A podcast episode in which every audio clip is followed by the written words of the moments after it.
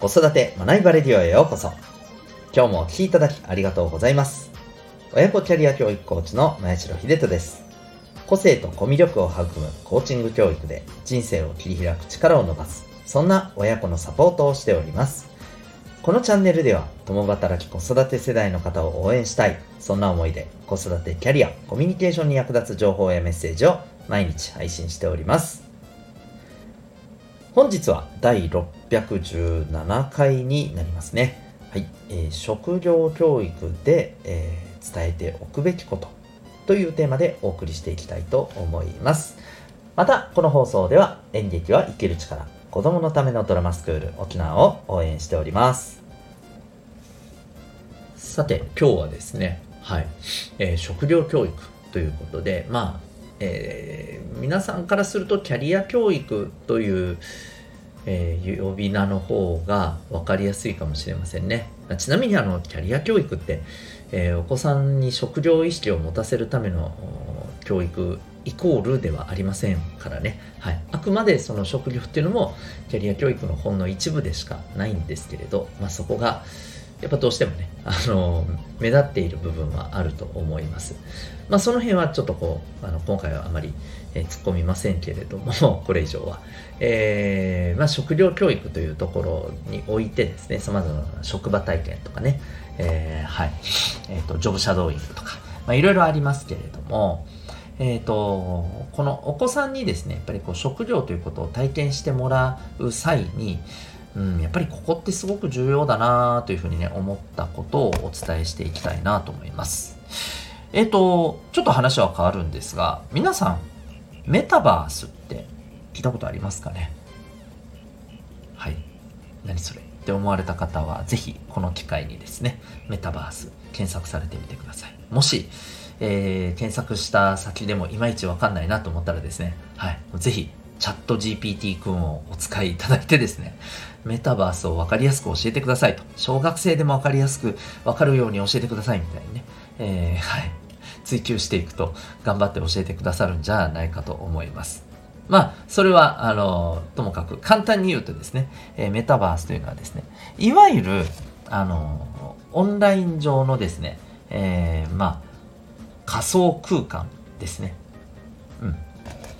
えっ、ー、と、お子さんがですね、集まれ動物の森とかですね、フォートナイトとか、えー、ああいったゲームをされていると、もうとてもイメージつきやすいと思いますけどね、あの空間ですね。はい。要するに自分がこの、その中にアバターとして存在し、それを動かして、まあ結構自由にいろんなことができると。まあそれでも、例えばゲームの中では取れる行動って、それでもやっぱ制限がありますよね。それなりに。うん。えー、でまたちょっとやっぱり現実離れしてる部分もあると。独特の世界観だったり。ところが、えーと、メタバースというのはいわいわゆるこれをもう現実版の空間としてですね、はい。えー、存在させているものなんですね。だからそこには街があり建物があり、えー、その中には部屋があり、うん、でその中を、えーまあ、自分自身のアバターを動かしていってでそこにえー、他の方が動かしてるアバターが、えー、来てですね、まあ、実際にその方とアバターを通してコミュニケーションをその、えー、ね、メタバース内で、えー、取ることができる。はい。まあ、いわば、あの、オンライン上でのもう一つの世界の中で、まあ、いろんな、え、ことをやり取りしていくことが、まあ、可能になっていくのがメタバースという、はい。まあ、いわば、技術というふうに受け取ってもいいかもしれませんね。はい。えー、そういうものになります。で、このメタバースに関するですね、えー、ニュースがちょっとこう、この間ですね、見かけまして、はい。えー、これはですね、えっ、ー、と、ウェブ、えー、担当者フォーラムという、はい、サイトにある記事でございます。見出しがですね、メタバースは9割以上が事業化に失敗というね、えー、まあ、あの、ところから始まる見出しのですね、記事なんですね。そう。あの、メタバースって言葉、まあ、割と知ってる方多いと思うんですよ。一応、先ほど、あの、簡単に解説はさせていただいたんですけど。で、えー、このメタバース、なぜ知ってる方多いんじゃないかと言ったかというとですね、えー、一時期、結構、あの、出てたんですよね。あの、いろんなメディアやニュースなどで、メタバースメタバースね、え出てたんですね。でまあこのメタバースつまりこのね、え、オンライン上の仮想空間これをあビジネスとして何か使えるんじゃないかということで、まあ、実は結構ねいろんな事業が、えー、こう立ち上がっていったんだそうです。ところがほとんどが失敗に終わってると、うん、でまあ失敗に終わってるからダメだとかですね。あの単純にそういう話ではなくてですね、えー、この記事の中で、えー、失敗した、まあ、メタバースのこのビジネスの特徴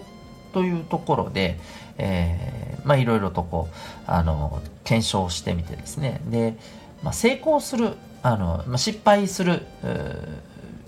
失敗したあれですねメタバースの、えー、事業と、あ、の成功している今も継続している、うん。えー、少なくとも現時点ではね継続できている、えー、進んでいるメタバースの事業との、まあ、違いはここじゃないかっていうところでね、えー、出していたものがありまして。これまあ何かというとですねえっ、ー、ともうポイントとしてはですね、えー、顧客の課題ニーズ。ここを起点にして、え検討することが、ま、重要である。つまり、え、顧客目線で、え、運営されているメタバース事業は、まあ、あの現時点において、えまあ、しっかり進んでいると。でそうじゃないどちらかというとそれが、まあ、低い、うん、ものが、まあ、うまくいってないということなんだろうという、まあ、調査結果が出ているんだそうですね。で、これって今聞いてて多分思われた方多いと思うんですけど、当たり前やんって 思われますよね。うん。でも、意外とこれができてないのが現状だったりするんですよ。現に9割。えー、やっぱりこの目線がおそらく乏しくて、えー、まあ、ポシャっているわけですから。で、ここでやっぱり大事なのはですね、えっ、ー、と、お子さんに、まあ、お仕事について、え、こう、お伝えしていく中でやっぱり僕もそうでしたけど、えっと、子供ってこの仕事のですねなんかこの内容ですよね。仕事で何をするか、うん。えー、というところをやっぱどうしてもこう見るじゃないですか。で、まあ、そこでとってもかっこいいとかですね、うん。えー、そういうところにやっぱりこう目が行きがちなんですけど、えー、この職業で何がやっぱりこう人の役に立っているのか、うん、どんな風にお客さんに喜ばれているのか。なぜ喜ばれるのか。なぜ必要なのか。もっと言うとじゃあこれがもっと喜んでもらうためにはどんな工夫ができるんだろうか。課題は何だろうか。といったことがやっぱ大事だったりするんですよね。で、これがですね、例えばですよ、お医者さんとかですね、看護師さんとかですね、えー、こういうお仕事だとめちゃくちゃわかりやすいんですよ。要するに、お客さんのね、えー、体が悪いところっていうものを、まあ、しっかりと、ね、えー、改善していくっていうことをサポートするわけじゃないですか。で、喜ばれる。ね、やっぱり健康とかね、えっ、と、こういったものってめちゃくちゃわかりやすいですよね。うん。ただ、職業によっては、これがわかりにくい。うん。直接お客さんとですね、やっぱりこう、つながりが薄い仕事ですね。うん。職業ですね。これってやっぱりね、あの、なかなかね、伝わりづらかったりすると思うんですよね。うん。ですので、えー、やっぱりここの部分っていうのが、あの、ちゃんとお子さんに、子供たちに、えー、伝わっているかっていうところがね、すごく重要だと思います。はい。で、改めて、あの、そう思ったのは、ここの部分っていうのが大事であるということは、まあ、あの、言うまでもないかもしれないと思います。もうこれまで別にこう、あの、えー、今更っていうことだとは思うんですけど、でも気がつくとですね、うん、そうなんですよね。何をやりたいか。いわば、えっ、ー、と、仕事を提供する側の目線に立っちゃうことって多いんですよね。うん。で、特に今回のこの事例のようなメタバース。新しい技術じゃないですか。新しい技術っていうのがですねやっぱりこう生まれるととりあえずこれを使ってやってみたいっていうねもうこれを使うこと自体が、まあ、ある意味目的みたいに思ってしまうようなやっぱそういう心理ってあると思うんですよね。うん、これは子供大人関係なくですね。うん、でそれがやっぱりこう仕事という面においてはですねビジネスという面においてはですねどうやってそれを、えー、困ってる人あるいはもっとこうなりたいなと思っている人に、えー、喜んで、えー、お役に立つのか、うん。えここの視点を、まあ、絶対に外しちゃいけないなというふうに思います。ついねこれが外れがちなあのシチュエーションってあるんじゃないかと思いますので、えこの辺も気をつけながらですねお子さんにまあ、働くっていうことについて、えー、丁寧にね、えー、お伝えしていけたらなというふうに思いました。はい。というわけで今日はですね、食料教育で伝えておくべきことというテーマでお送りいたしました。はい。最後にお知らせをさせてください。えー、また今日のお話の中でもですね、えっ、ー、と、こう人の役に立つっていうところが大事だという話をさせていただいたんですが、どんな風に人の役に立つのが自分にとっては、喜びなのか。これ実は人それぞれ違います。はい、例えばですね、もう本当に直接、えー、先ほどの事例で言うと、例えば、えー、あの、医者、医師とかですね、看護師さんとか、あるいはまあ接客業の方でもそうかもしれませんね。はい。えー、直接、えー、こう、お役に立つっていうところに、喜びを感じる方、充実感を感じる、え方もいるし、また、ちょっとそれは、うん、あまり得意ではないと。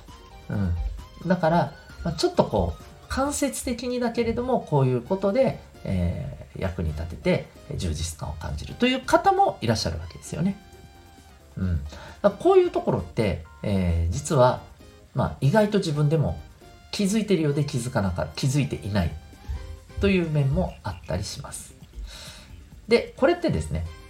もともと持ってる、まあ、特性が、えー、なせているところでもあると思うんです。もちろん、あの、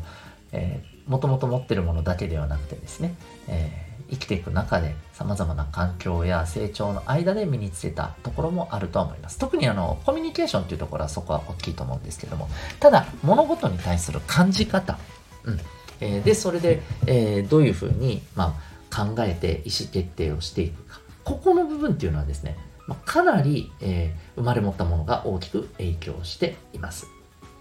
で、これを知ることでですね、えー、自分をどうあの生かしていくか。自分が、まあそうですね、本当にあのー、楽に、うん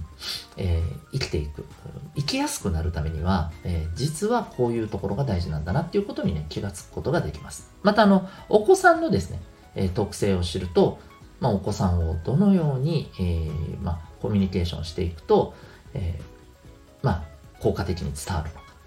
受け取ってもらえるのかっていうことも分かったりですね。うん。お子さんの強みがどこにあるのかが分かればですね、まあ、それを、えー、こうしっかりと伸ばしていって、えー、才能を開花させる。そんな子育てにつなげることもできます。えー、まあ、そういうふうなところでですね、ぜひ生まれ持った特性っていうのは知っておくべきなんですが、実はこれをですね、簡単かつ科学的に知る方法があります。はい。えー、これはですね、指紋を分析するという、えー、実はメソッドですね。